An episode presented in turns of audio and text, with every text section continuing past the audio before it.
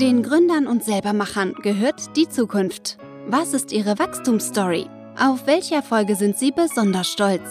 Das alles und noch viel mehr ergründen wir jetzt gemeinsam. Los geht's mit Gründergrips, der Podcast.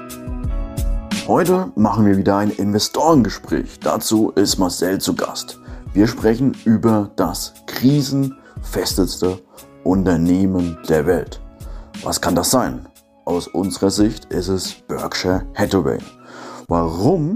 Das erfahrt ihr jetzt in dem Podcast. Wie es aufgestellt ist, auch für die Zukunft und welche Rolle Apple dabei spielt, das erfahrt ihr jetzt auch. Dazu werfen wir noch einen Blick auf die Liquidität, die das Unternehmen hat und sprechen über die Bewertung.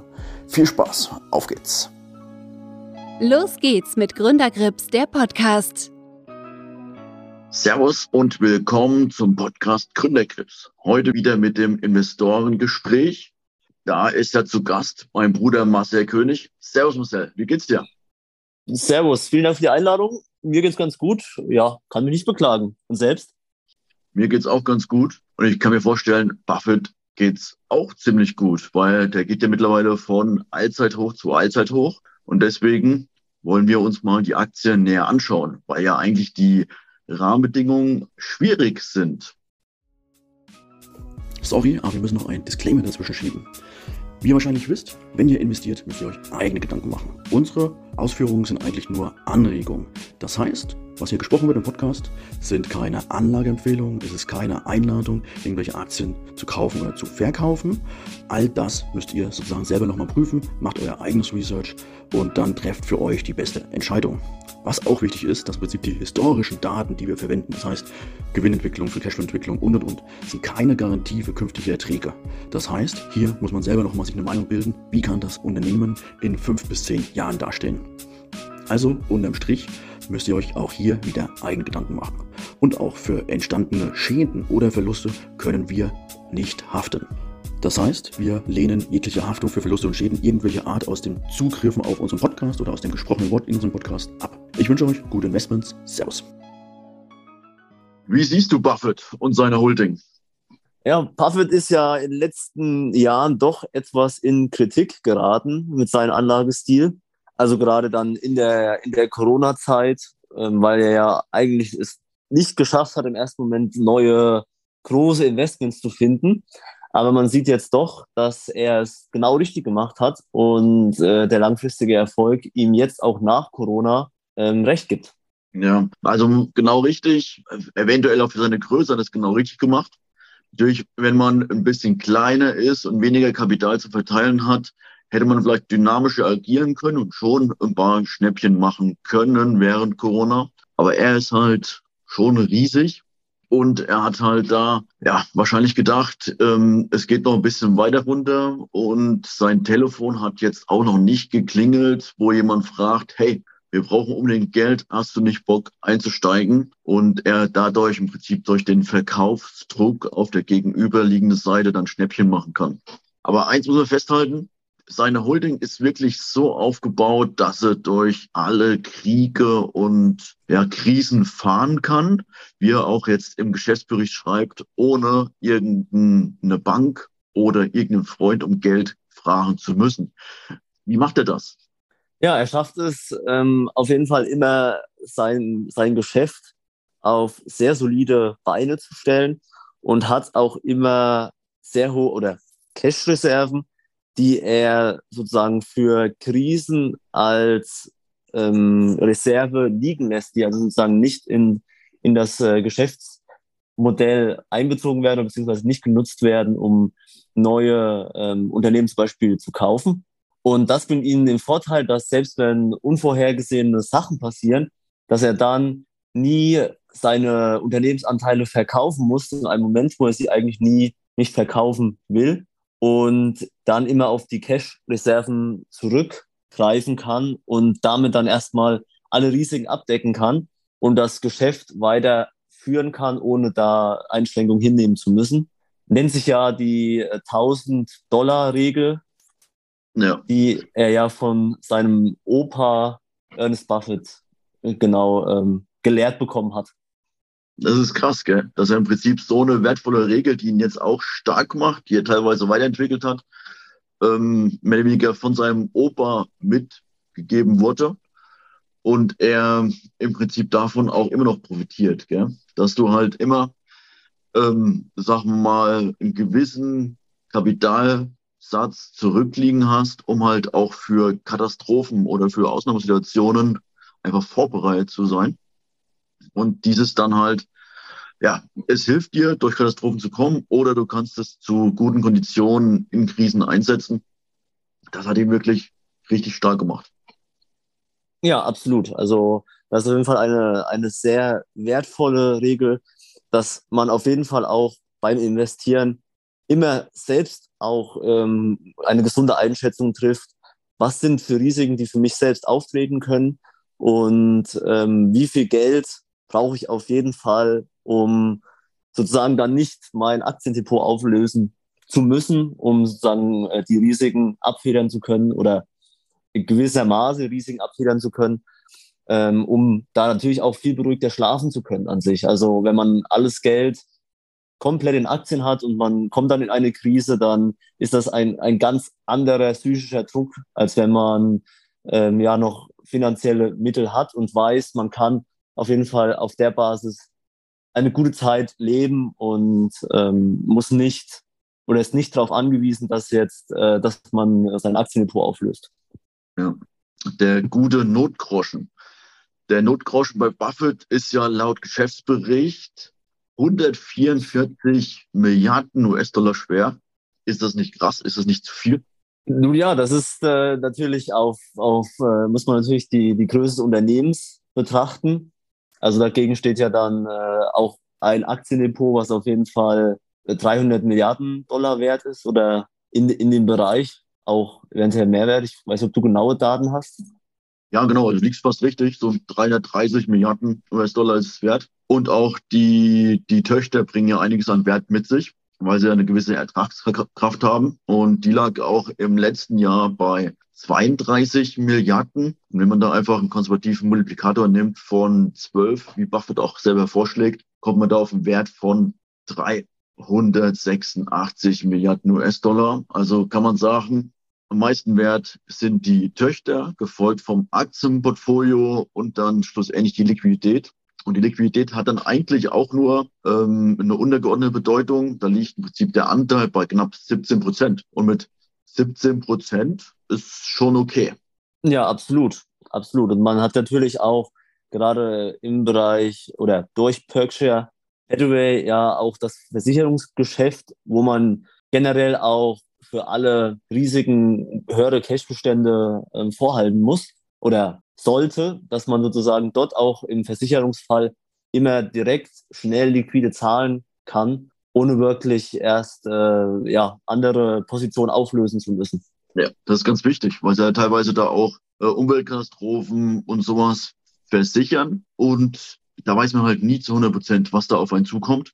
Aber wenn ich da Reserven habe ähm, und Buffett hat gewaltige Reserven, die ihn wahrscheinlich dann kann, da kann eine große Katastrophe auf das Unternehmen zukommen, aber es wird nicht umfallen. Deswegen ist aus meiner Sicht eigentlich das krisenfesteste Unternehmen, was es gibt. Siehst du das ähnlich?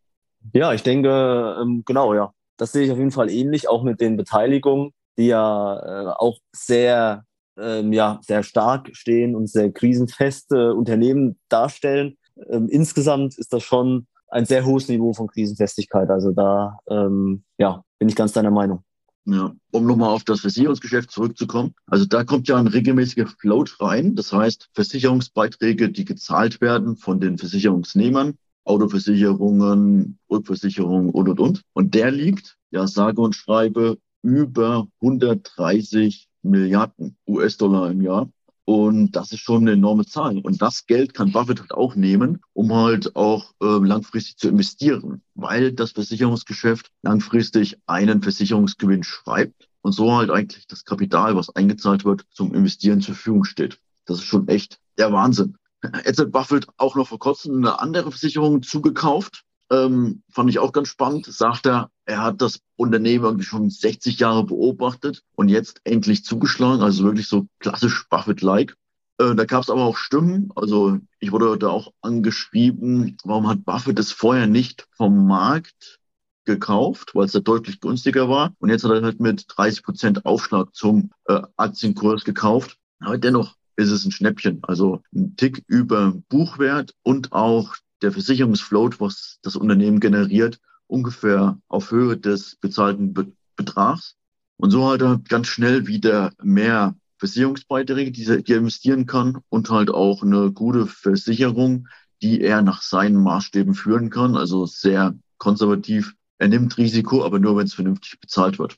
Und ich glaube generell ist die Zukunft der Versicherungsbranche auch besser als die letzten paar Jahre, weil ja die Zinsen wieder drehen und auch ein paar Spekulanten, die sich, die auch Risiko genommen haben, die auch da Policen geschrieben haben, die bewegen sich jetzt in anderen Sortimenten. A, weil sie festgestellt haben, sie haben keine Ahnung, sie haben nicht die gewisse Versicherungserfahrung. Zum anderen haben sie festgestellt, die Renditen sind da vielleicht doch nicht so hoch für das Risiko, was ich nehmen muss. Und so ist weniger Konkurrenz in dem Markt. Und so geht es den Versicherungen generell aktuell etwas besser. Ja, und da kann man natürlich dann auch in der Zukunft, also so wie es jetzt ja momentan sich andeutet, dass es da ja auch dann noch weitere oder mehr Änderungen geben soll, ähm, gerade im Zinsbereich, dann ist es natürlich auch für die Zukunft der Versicherung äh, sehr attraktiv, da ja weiter investieren zu können in dem Fall, in dem Bereich. Genau.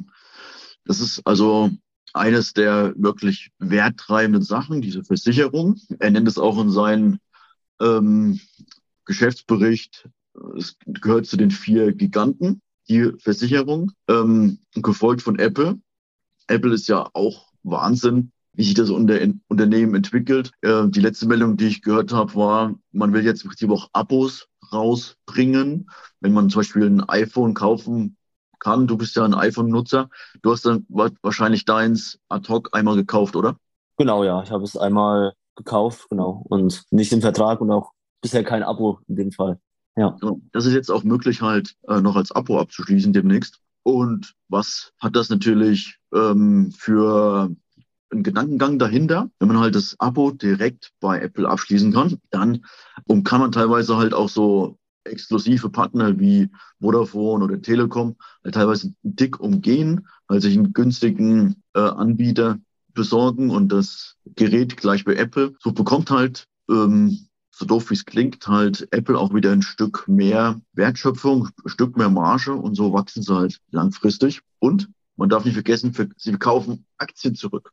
Ja. Und das ist ein ganz spannendes Rechenspiel. Das ist im Prinzip die Beteiligung von Buffett, also Berkshire an Apple, ist gestiegen, ohne dass halt Berkshire nochmal Geld einsetzen musste. Sie ist nämlich von 5,39 Prozent auf 5,55 Prozent gestiegen. Okay, ich will dich jetzt nicht langweilen mit irgendwelchen Prozentsätzen, aber was das heißt, kann man nicht sich nur richtig vor Augen führen, wenn man feststellt, okay, Apple ist eine Gewinnmaschine und 0,1 Prozent mehr vom Gewinn bedeuten auch 100 Millionen US-Dollar mehr Gewinn, die Buffett zusteht. Und so ja. allein durch den Rückkauf bekommt er mehr Gewinn von Apple. Ja, das ist äh, schon ordentlich. Und, und Apple, ähm, ja, durch den Aktienrückkauf sagen sie ja selbst, sie, also sehen sich unterbewertet am Markt, sonst würde, wäre, wäre der Schritt ja nicht sinnvoll an sich. Und ähm, ja, das ist natürlich auch ein gutes Zeichen, dass die, also dass Apple selbst seine Zukunftsprognosen so gut einschätzt, dass da in Zukunft noch viel mehr möglich ist in dem Bereich.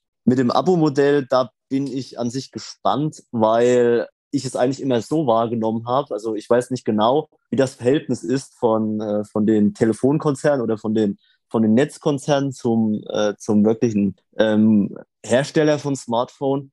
Aber für mich kam es immer auch oft so vor, dass eigentlich auch zum Beispiel Telekom oder Vodafone sehr viel Werbung macht für Apple, mhm. weil sie ähm, eigentlich den, den teuersten Vertrag nur mit Apple verkauft haben oder oftmals mit Apple verkauft haben ähm, und deswegen den oftmals genommen haben, auch für die Werbung im, mit dem iPhone 13 Pro. Und da bin ich gespannt, ob es da nicht eventuell dann noch ein paar ja, äh, äh, ähm, ja, Reibungen gibt zwischen den, zwischen den Geschäftsmodellen so gesehen, weil man kann sich natürlich das das iPhone im Abo-Modell nehmen und dann Aldi Talk als Vertrag. Ja, aber das also schwierig einzuschätzen, wie da wirklich die, die Konditionen sind und wie da auch die, die Abhängigkeiten sind. untereinander. Also durchaus sehr spannend, ähm, weil wir natürlich auch nicht das schlechteste Netz haben und das teuerste Handy. So, das ist ähm, die andere Seite. ja, also ich kann mir vorstellen, dass es da Reibung gibt, aber ich glaube, Apple ist einfach durch die Marke, durchs Gerät einfach zu dominant, um da großartig, ja, sagen wir mal, Gegenwind zu bekommen. Und zum anderen ist der Vorteil klar auch bei Apple, indem man ja nicht nur das Abo fürs Gerät verkaufen kann, sondern man kann seine anderen Serviceleistungen, Streaming, Podcast, Audio, bla bla bla, das kann man dann noch besser einpacken. Und ja. so kann man halt euch über das Abo-System noch weiter seine Serviceleistungen stärken und diesen Service-Part äh, schlussendlich nach oben heben. Und der soll ja langfristig auch margenstärker sein. Ja. Also aus Apple-Perspektive macht Sinn. Was jetzt die Telekom macht, ähm, müssen wir mal schauen. Aber ich glaube, die können auch nicht einfach, die können nicht ohne Apple. Dann verkaufen sie, wie du schon sagst, nicht mehr ihre teuersten Geräte. Ja, das stimmt. Das stimmt absolut. Also ich finde es auf jeden Fall sehr interessant. Also ich plane ja eigentlich auch ähm, auf Apple umzusteigen, so gesehen, einfach ähm, komplett auch von allen anderen Geräten, die ich nutze, was momentan ja eigentlich nur der Laptop ist. Ähm, und dann wäre das natürlich, wenn man da eine Kombination abschließen kann zwischen Deck zwischen Handy und, und Laptop und da dann ein Abo-Modell, also ist auf jeden Fall ein, ein, eine spannende, spannende Sache. Kommt natürlich auch dann ein bisschen auf die preisliche. Ist, Apple ist natürlich schon ganz schön preisintensiv an sich. Ja. Gerade für dich als, als Value-Investor und preisbewusster Person, warum willst du auf Apple umsteigen? Was fasziniert dich? Einfach die äh, Kompatibilität, also dass man wirklich, ja, also wenn man, also diese, dieses Zusammenspiel der, der Systeme, also ja. dass man in dem Bereich dann einfach, wenn man schnell kurz Zeit hat, was auf dem Handy zu arbeiten, dass es dann auch zum Beispiel direkt auf, auf dem Laptop ist oder, und also das einfach dieses Zusammenspiel ohne, Verstehe. ja. Also ja. schlussendlich die Stärke des Universums, gell? dass alles miteinander kommuniziert. Genau, und natürlich, ja, und natürlich die andere Seite, was auch ein großer Punkt ist, den man, also den ich aus meiner Sicht noch nicht wirklich abschätzen kann, aber der Bereich Datenschutz ist mir auf jeden Fall auch wichtiger geworden in letzter Zeit. Da ist natürlich Apple oder in dem Markt geht ja Apple auch, auch sehr stark vor und ist natürlich auch mit den sichersten Geräten, wie man ja sagt, und, und mhm. datenschutzrechtlich ja mit ja, auf dem besten Stand. Deswegen weint Facebook, weil sie halt nicht mehr so nutzergenau ihre Werbung ausspielen können und deswegen da nicht mehr so viel Geld verdienen können. Ja, absolut. Also ich kann mir vorstellen, dass das wirklich auch ein, ein sehr großes Verkaufsargument ist. Ähm, ja. ja. ja. Also Machen wir weiter mit Buffett's Holding. Zwei wichtige Treiber, die das Unternehmen noch hat, ist ganz klar die Eisenbahnstrecke. Ähm, also sozusagen das Zugtransportunternehmen. Und da schreibt er auch in seinem letzten Geschäftsbericht, dass das im Prinzip das größte Transportunternehmen ist auf Basis von Tonnen und zurückgelegten Meilen in ganz Amerika. Und das ist natürlich ein ganz schönes Infrastrukturasset, was einen so schnell auch keiner kaputt macht. Und genau, also wenn man diese ganzen Tonnen, die über den Waffezug da transportiert werden, auf dem LKW überführen würde, würden halt extrem auch die Kohlenstoffemissionen steigen. Ja. Und unterm Strich auch wieder die Gesellschaften Top-Ergebnis hingelegt und Rekordgewinn gemacht im letzten Jahr. Ja, in dem Fall kann es natürlich auch sein, dass man da schon von der Ö oder von der Krise jetzt äh, profitiert. Also es kam heute zum Beispiel auch wieder in den Nachrichten, dass jetzt äh, in der USA doch ähm, teilweise schon Unruhen gibt wegen den hohen ähm, Diesel- und Benzinpreisen. Und das betrifft natürlich auch alle anderen Logistikunternehmen, die auf der Straße unterwegs sind, eigentlich direkt. Also das ist ja, ähm, kann in dem Fall ja für Buffett nur, nur von Vorteil sein im ersten Moment, ähm, dass dann vielleicht mehr Umstieg auf die Schiene auch noch stattfindet in den nächsten Jahren. Ja, das stimmt. Das Thema Energie kann auch ähm, ganz spannend sein und spielt ihn so ein bisschen in die Karten, weil er hat ja auch ähm, einen Energielieferanten und das ist mittlerweile der größte Anbieter von erneuerbaren Energien. Also was heißt das? Wind, Solar und, und, und. Und das ist natürlich ein Thema, ähm, was auch gespielt werden kann. Und das Unternehmen hat kräftig in diesen Bereich investiert. Gell?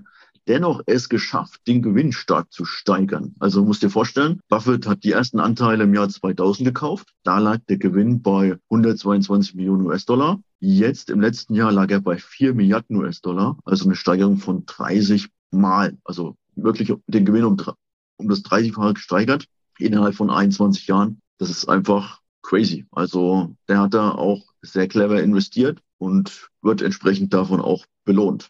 Ja, absolut. Also da wird bestimmt auch von der Bundesregierung noch mehr Geld kommen in der nächsten Zeit. In der nächsten Zeit. Ähm, ja, also ist natürlich äh, schon ein, ein sehr attraktiver Markt nochmal mehr geworden jetzt in dem Fall. Ja. ja. Und jetzt rücken wir das Bild ab und sprechen nochmal kurz über die Bewertung von Buffett. Es ist ja nicht so einfach, ähm, das Unternehmen zu bewerten. Früher ging es einfach anhand des Buchwertes. Jetzt kauft Buffett aber äh, ständig Aktien zurück und dadurch wird der Buchwert geschmälert. Deswegen sagt er selber, geht es nicht mehr auf Basis von Buchwert, sondern man muss so eine Summe aller Teilebetrachtung machen. Und wir hatten ja vorhin schon kurz drüber diskutiert. Ähm, Wert der Investments am Markt macht ungefähr 330 Milliarden US-Dollar aus. Die Ertragswert der Tochtergesellschaften habe ich mal gerechnet mit diesem konservativen Multiplikator von 12, macht ungefähr 386 Milliarden US-Dollar aus und die Liquidität halt noch mit diesen 144 Milliarden, kommt man zusammen auf eine Bewertung von 861 Milliarden US-Dollar und das entspricht einem inneren Wert von 382 US-Dollar je B-Aktie. Und zum aktuellen Kurs sieht man da schon noch ein leichtes Potenzial. Das heißt also auch, die Aktienrückkäufe, die Buffett im Moment vornimmt, sind sinnvoll. Ja, absolut. Also da scheint auf jeden Fall noch ein, ein Puffer zu sein in dem Bereich. Ja, ja also ein kleiner Puffer, knapp 10 Prozent. Ja. Also man muss sagen halt, also Buffett bleibt aus unserer Sicht das krisenfesteste Unternehmen, was es gibt auf diesem Planeten, auch weil es in Amerika hauptsächlich ansässig ist und Amerika ja meistens auch von Kriegen ein bisschen profitiert. Und ähm, man muss natürlich sagen, es hat eine starke Aufstellung mit den Tochtergesellschaften. Es ist zum gegenwärtigen Zeitpunkt noch leicht unterbewertet. Also ich bin zufrieden, dass es bei uns im Portfolio ist. Was sagst du? Ja, absolut. Also es hat sich ja in den letzten Jahren auch sehr gut gezeigt, dass äh, es an, also von den von der Kurssteigerung ja sehr gut weiterperformt und ähm, ja scheint auch in Zukunft sehr gut aufgestellt in den einzelnen Bereichen. Und deswegen ist es auf jeden Fall sehr schön, dass wir es auf jeden Fall im Portfolio haben und eventuell auch eine ja, eine Investition wert, falls man es momentan noch nicht im Portfolio hat oder es aufstocken möchte, in dem Fall. Ja. Das ist auf jeden Fall sinnvoll, es zu beobachten. Dann ja. vielen Dank für den Austausch, Marcel. Dir alles Gute und vielleicht noch eine Anmerkung, liebe Hörer. Wenn es euch gefallen hat, teilt gerne den Podcast mit befreundeten Investoren, Geschäftsleuten oder auch Gründern. Würde mich sehr freuen. Oder bewertet den Podcast auf den verschiedenen Plattformen bei Apple oder Spotify. Das wäre prima. Ich wünsche einen schönen Tag. Servus. Gründern gehört die Zukunft. Wir möchten im Podcast Gründerkrips Ihnen ein paar Gründer vorstellen und auch gründergeführte Unternehmen besprechen. Warum? Man kann im Gespräch mit den Gründern einiges lernen für sein eigenes Business, aber auch für seine Investmentphilosophie. Deswegen würde ich mich freuen, wenn Sie unseren Podcast Gründerkrebs unterstützen, indem Sie ihn bewerten auf den Plattformen und einen Kommentar dalassen. Es freut mich sehr, dass Sie das Gespräch verfolgt haben. Ich wünsche Ihnen einen schönen Tag. Ihr Florian König.